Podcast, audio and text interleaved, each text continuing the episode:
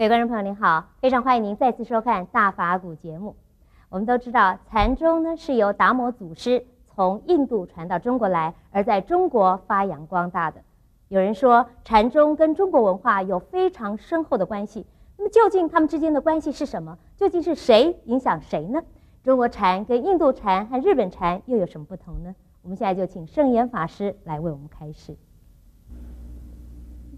中国文化和中国佛教的彼此的关系啊，是互为因果。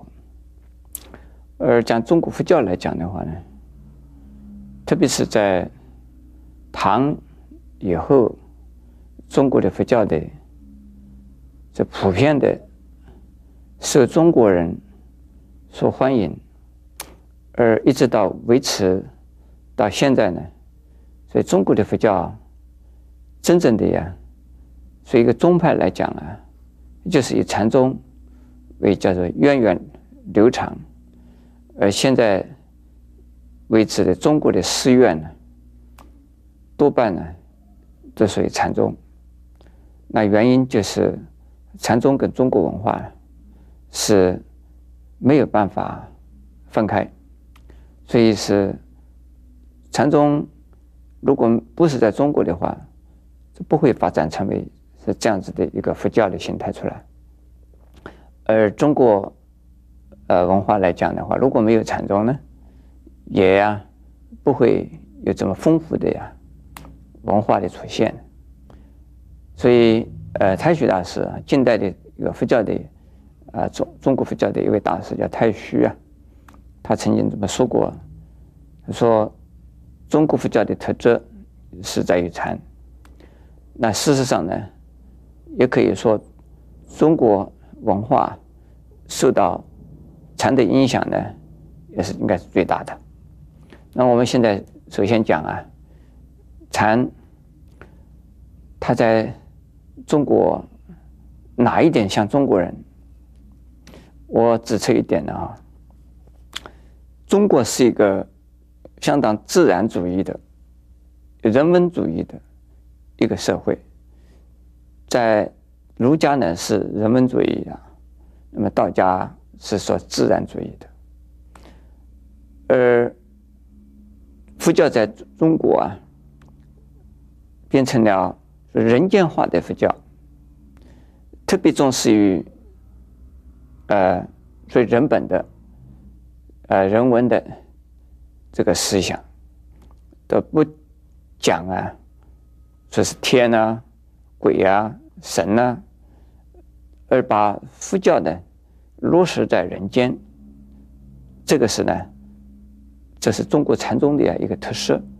所以中国的禅宗是非常的呃亲近的，他不会搞神搞鬼。不是不会啊，玩弄玄虚，所以禅宗的祖师们呢，虽然他们可能有神通，但是呢，绝对呀不显神通。如果一显神通啊，禅师们就是他是啊，在搞神搞鬼啊，就在就是玩鬼名堂、玩鬼灵精，那不属于啊正统的佛教了。那么这个是人文主义，那么可以讲，呃，佛教受到呃。中国化之后的一个禅宗的特色。另外呢，中国的道家呢是属于自然主义的。那么自然主义所以讲，所以一切万物啊，都是跟人呢是完全是平等的。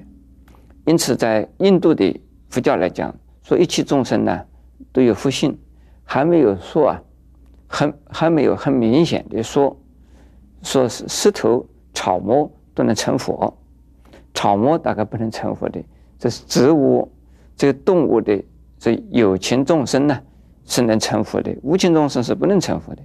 可是在中国的这个禅宗来讲啊，并没有非常的明显的说草木都能成佛，但是呢，无情有佛心呢，无情呢能成佛这个观念呢。在禅宗里边是有的，不是没有。那么，特别是牛头法融这个系统的禅宗啊，呃，非常有明显的呀自然主义的色彩和倾向。那么这一点呢，我们呃，比如说申公说法，顽石点头，那么石头能够点头，这个也就是道圣说法。道圣是一位禅师，那么道圣说法，这个众生都可以，呃，这个石头都能点头了。那么在许多的禅师的语录里边呢，说无情成佛论也谈到这个问题，也就是说，凡是啊一切自然物都能成佛的。实际上，自然界的一切东西呢，呃，应该叫做说法性遍满，法身无处不在，也可以说佛处处都在，处处不在。那么因此呢，所以草木、瓦石、砖头都是啊佛。这个呢，禅宗的祖师里边就讲得很清楚了。佛在哪里？是佛在这个砖头瓦块里头，也有这样子讲法。那表示说，这个自然主义啊，是中国的一个思想影响到禅宗。那么另外呢，禅宗是不是影响到中国的文化呢？我相信这个是不争之论。特别是在，呃，到了这个从哲学上面到了这个宋明的理学啊，讲理讲性，这个理和性这样东西呢，理是什么？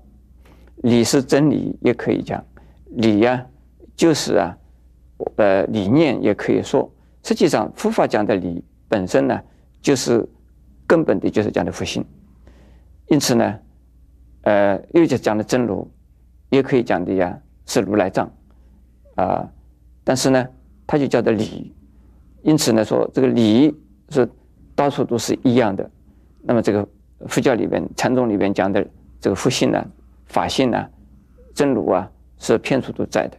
禅宗对中国的文化应该还有很多很多，呃，包括语言上面很多的这个这个中国人用的用语啊，日常生活的这种用语，呃，都都有这个禅宗的呀。这个色彩在内，也可以讲中国文化里头啊，如果没有禅宗，或者是拿掉了禅宗的话，可能中国文化就会，呃，这个要是大失色色，也可以说它缺少有很多东西，呃，但是现在呃佛教呢，呃现在的这个、呃、这个禅宗啊，也在啊啊、学习着能够用更新的东西。来表达禅宗的东西，所以这个文化是彼此啊，呃，互助的，彼此呢，呃，来呃成长的。我想今后呃，中国的禅宗也会受到西洋文化的影响，那么西洋文化也会受到啊沉重的影响啊，而有一个新的局面出现。